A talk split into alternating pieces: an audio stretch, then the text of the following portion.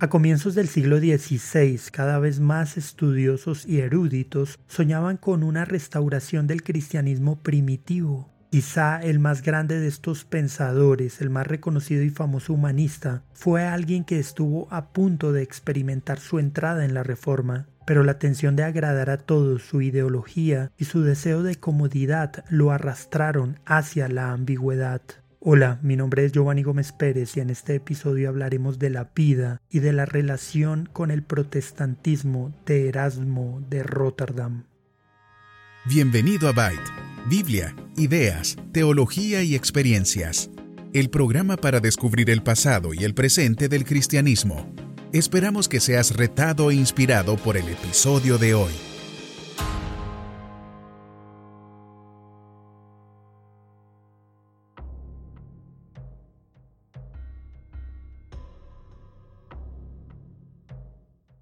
Erasmo nació como un hijo ilegítimo de un sacerdote holandés y de la hija de un médico. Vivió en busca del conocimiento, en busca de la piedad, enamorado de los libros y oprimido por el miedo a la pobreza. En el camino, sus escritos y erudición comenzaron un terremoto teológico que no se detuvo hasta que la cristiandad de Europa Occidental se dividió.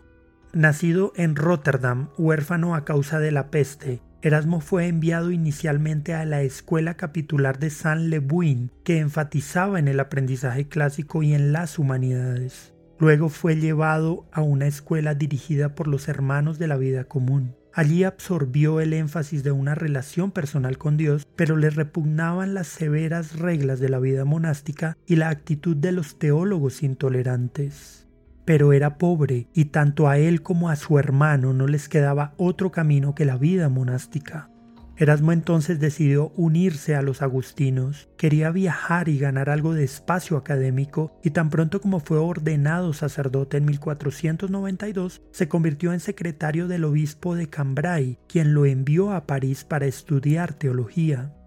Odió estar allí también, los dormitorios olían a orina, la comida era mala, los estudios eran mecánicos y la disciplina era brutal.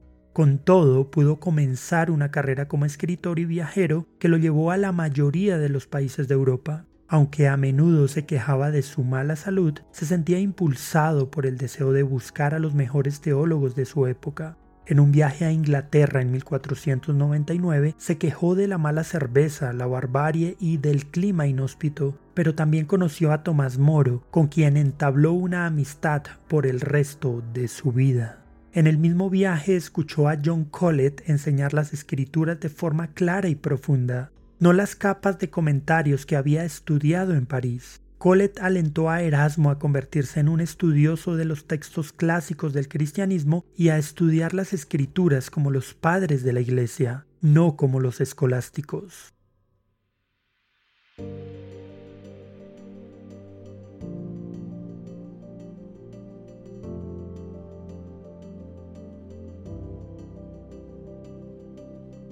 La relación de Erasmo con la teología escolástica fue muy difícil. Siempre pensó que los escolásticos le habían arrancado al cristianismo su verdadera identidad y para comprobarlo se dedicó al estudio de los clásicos y del Nuevo Testamento en su idioma griego original, idioma que llegaría a dominar como pocos en su tiempo. El resultado fue la obra más importante que le entregó al cristianismo, una edición del Nuevo Testamento en griego original llamada Textus Receptus, publicada en 1516. El nombre Textus Receptus se le asignaba a la sucesión de textos impresos griegos del Nuevo Testamento, de los cuales los más antiguos databan aproximadamente del siglo X.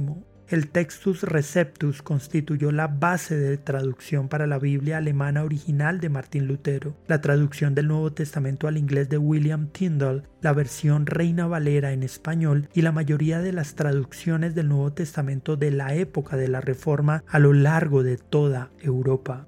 La edición publicada por Erasmo fue acompañada de notas de estudio y una traducción al latín corrigiendo al menos 600 errores de la vulgata latina de Jerónimo. En el prefacio, Erasmo dijo que emprendió el proyecto para que todos pudieran leer la Biblia por fin. Erasmo afirmó, Ojalá se tradujera esto a todos y cada uno de los idiomas. Ojalá el granjero cante fragmentos de las escrituras en su arado, que el tejedor pueda tararear frases de la escritura con la melodía de su lanzadera y que el viajero pueda aligerar con historias de las escrituras el cansancio de su viaje.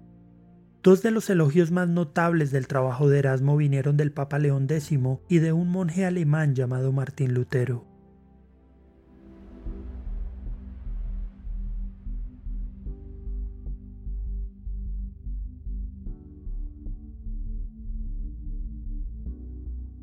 Antes de este punto de inflexión, Erasmo se había hecho famoso por otros escritos, como el Elogio de la Locura, que había sido publicado en 1511. Siempre dijo que escribía para corregir los errores de aquellos cuya religión generalmente se compone de ceremonias y observancias de un tipo material y desatiende las cosas que conducen a la piedad.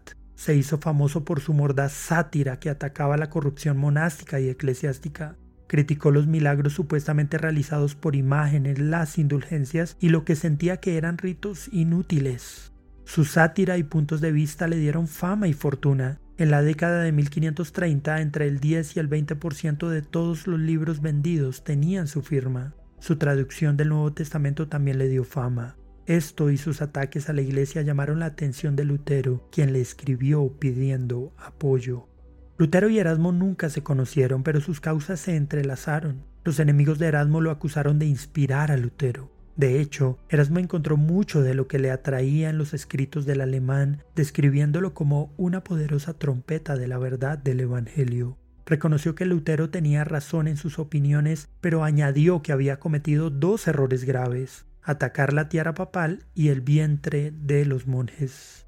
Sin embargo, al mismo tiempo le decía en privado a su impresor que dejara de imprimir los escritos de Lutero porque no quería que sus propios esfuerzos se enredaran con los del reformador. Durante cuatro años, Erasmo suplicó moderación tanto a católicos como a luteranos, buscando la reconciliación. Sin embargo, fue fuertemente presionado por lo que se puso del lado del Papa en medio de la controversia de la Reforma. Teniendo el cargo de consejero de Estado, era un protegido del emperador Carlos V, quien le brindó una pensión. Esto pudo haber influido en su actitud políticamente correcta hacia el catolicismo.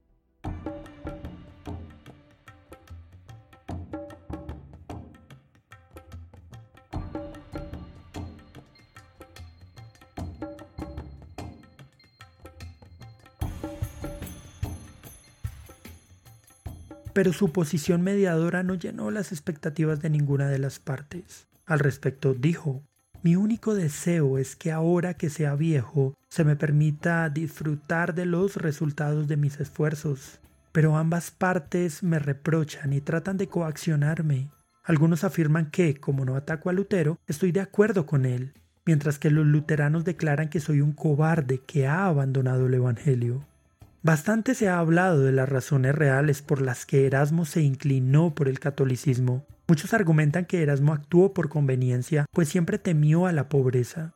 Otros sostienen razones ideológicas, ya que al humanista nunca le gustó la controversia y creía que estaba lejos de ser una práctica cristiana. Finalmente, hay quienes piensan que la ruptura de Erasmo con Lutero estuvo relacionada con la comprensión teológica del libre albedrío.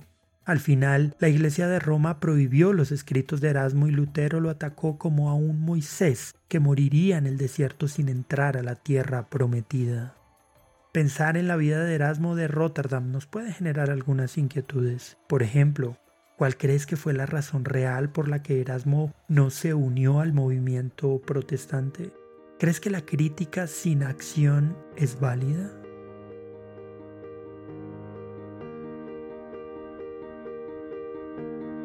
Gracias por escuchar este episodio. Esperamos que haya sido de bendición para tu vida. Este programa se emite con el propósito de exaltar a nuestro Salvador Jesucristo, quien en su gracia nos ha provisto todo lo necesario para hacerlo posible.